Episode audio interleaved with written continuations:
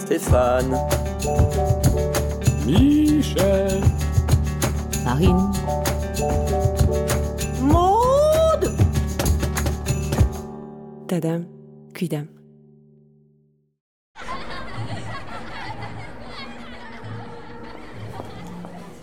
Je fais la file. Comme tout le monde. Arrivé au bout, je prends quelques cachets et un verre d'eau que l'infirmière me tend. Et je les avale avant de tirer la langue. Ils sont pas bêtes, hein. Il y en a qui les gardent en bouche pour les cracher plus tard. Pas moi. C'est pas que ça me plaise, c'est pas que je m'en foute. En fait, au point où j'en suis, le plaisir ou le je m'en foutisme, c'est des notions très floues. Flou, ça résume bien la situation. Ça fait quelques jours que je suis là. Enfin, je dis quelques jours, mais ça pourrait faire une semaine. Le mec avec qui je partage ma chambre m'a dit que j'avais comaté pendant plus de 48 heures. C'est flou et je subis chaque minute de ma journée. Elle me glisse dessus comme si j'en faisais pas partie. Le psychiatre et ses électrodes, les conversations dans le fumoir, les parties de cartes, les réunions des alcooliques anonymes, tout ça est flou. Flou comme le paysage qui défile à travers la fenêtre d'un train sous la pluie. J'adore le train. En même temps, j'ai pas vraiment eu le choix parce que, avec un père ingénieur au chemin de fer, ça tient plus à la tradition familiale que du moyen de transport. Le trajet que je connais le mieux, il fait deux omnibus, deux directs, trois changements et plus de deux heures de trajet. Mel, Gand Saint-Pierre, Gand Saint-Pierre, Bruxelles Midi, Bruxelles Midi, Otigny et Otigny, Louvain-la-Neuve Université. Ça, c'est pas flou.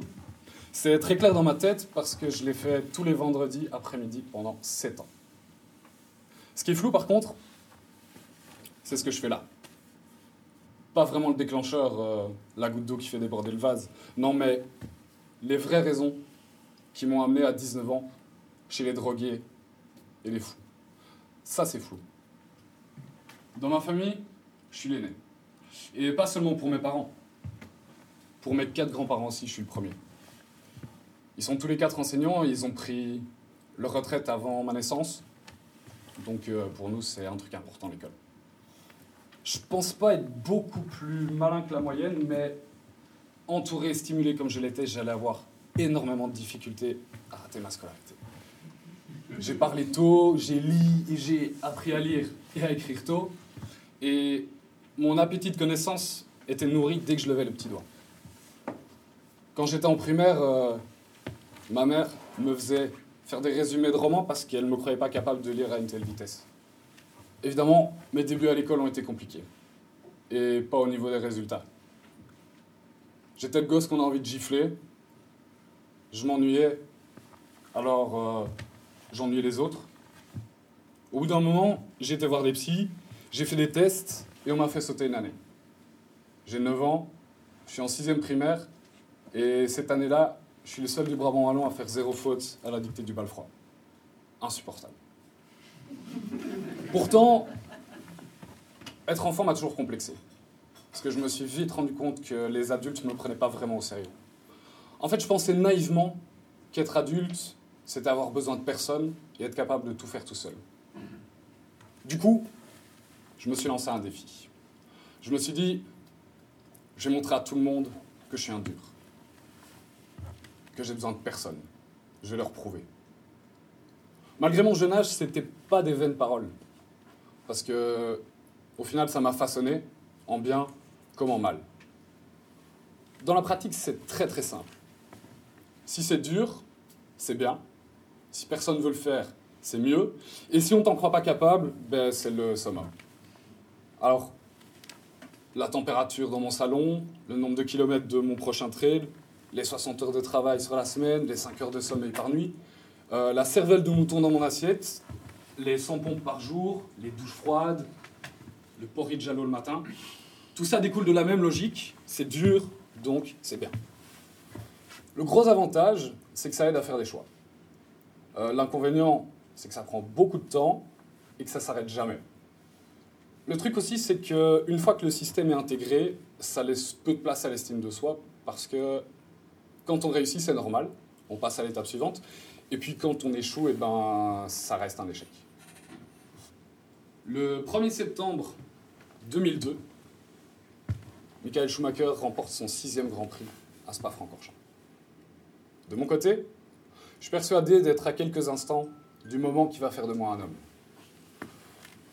Il était temps parce qu'à 10 ans et 1m55, il est plus que temps de se prendre en main. Il y a des bruits et des odeurs que je connais pas.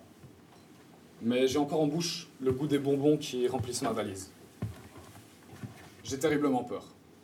J'ai terriblement peur, mais je ne le montre pas. La peur, c'est un sentiment, et un sentiment, c'est une faiblesse. C'est pas le moment d'être faible. C'est pas le moment d'être faible parce que maman est stressée. Je sens qu'elle n'est pas à son aise. Mon père, lui, il est fier, il est content, ça lui rappelle des souvenirs. Je pense même qu'il est ému. On a tout installé dans ma chambre. Il y a une armoire, un lit, un bureau, une table de nuit, mon cartable, mes habits, du chocolat, des fruits. Ensuite, on redescend du dortoir. On s'embrasse, le rideau se ferme, ma mère pleure, j'ai une boule au ventre, et ma nouvelle vie commence. Sonnerie du réveil à 7h du matin, messe ou études à 7h30, petit déjeuner à 8h, cours de 8h30 jusqu'à 16h30, et puis sport, études, repas, études, puis c'est l'heure du coucher. En niet het Frans, hein. sinon t'as une punition. Ça tombe bien parce que j'ai fait un stage de néerlandais pendant les vacances. Avec le recul, c'était quand même bien vu de la part de mes parents. Tout a changé, à part les règles du jeu. J'ai pas le droit à l'échec. Je dois prouver à tout le monde que j'en suis capable. Au final, c'est premier en classe, premier en retenue, résultat brillant, impertinence hors norme, les nuits sur les toits, les fugues, les points de suture, les commissariats, les premières cuites, les premières cigarettes, la honte dans les yeux de mon père, les réunions dans le bureau du directeur, les larmes de ma mère, les nuits dans les centres-villes alors que les parents pensent qu'on est chez des amis, se sentir fort, se sentir incompris, s'endormir en pleurant de rage, les premières insomnies. Sept ans d'un doux mélange de sport, d'études, de découvertes, d'amitié et de discipline quasi martiale.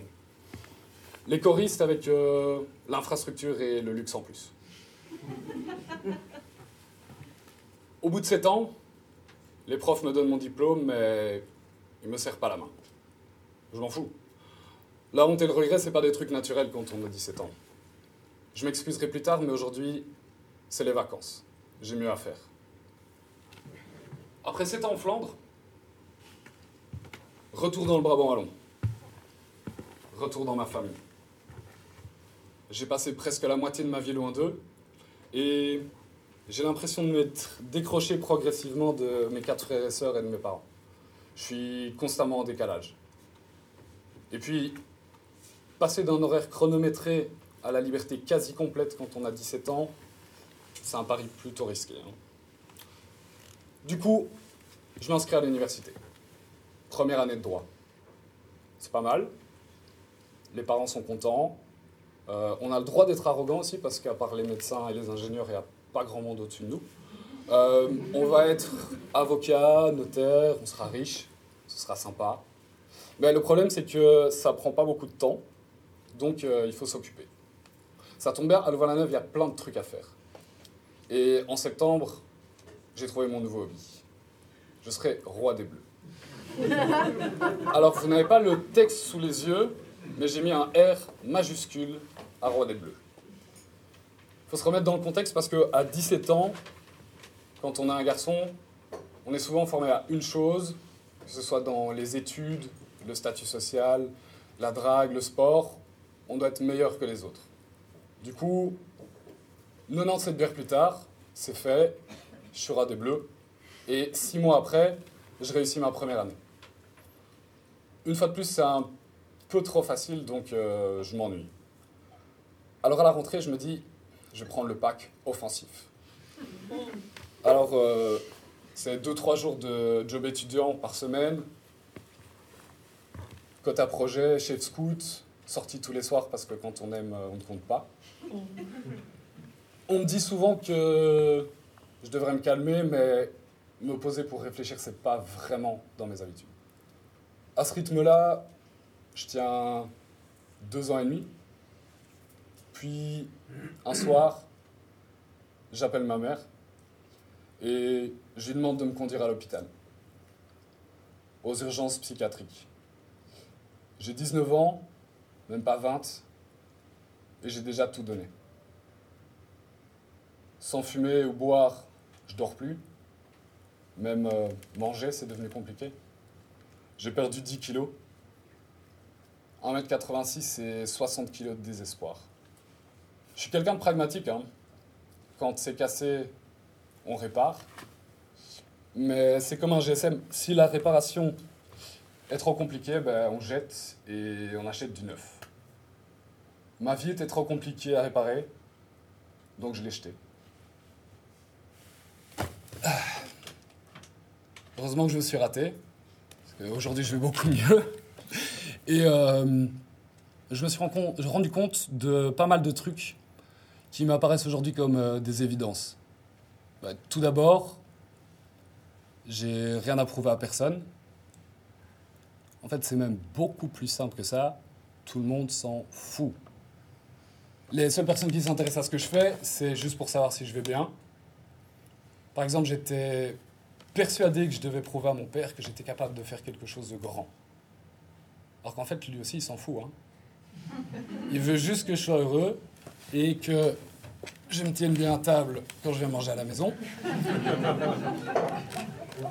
Mais euh, à part ça, c'est très très simple. Et ensuite, euh, je me suis rendu compte aussi que ce qui me faisait peur, c'était la liberté. La liberté de faire ce que j'avais envie de faire. Et maintenant, m'attacher à quelqu'un ou prendre une décision sur base de ce que je veux, c'est pas quelque chose qui me paraît vraiment absurde. Du coup, je suis libre, je fais ce que je veux, et tout le monde s'en fout. Ça valait bien la peine de se forcer pendant toutes ces années. hein. Après, je suis pas avocat à Zurich ou euh, à Luxembourg, j'ai mis un peu la fiscalité de côté. Je suis prof à Anderlecht. Euh, ça paye moins bien. Euh, mais c'est ce que j'aime bien. C'est ce que j'aime faire. Et puis, c'est pas mal parce qu'on a beaucoup de vacances. Et du coup, euh, ça me laisse du temps pour l'écriture.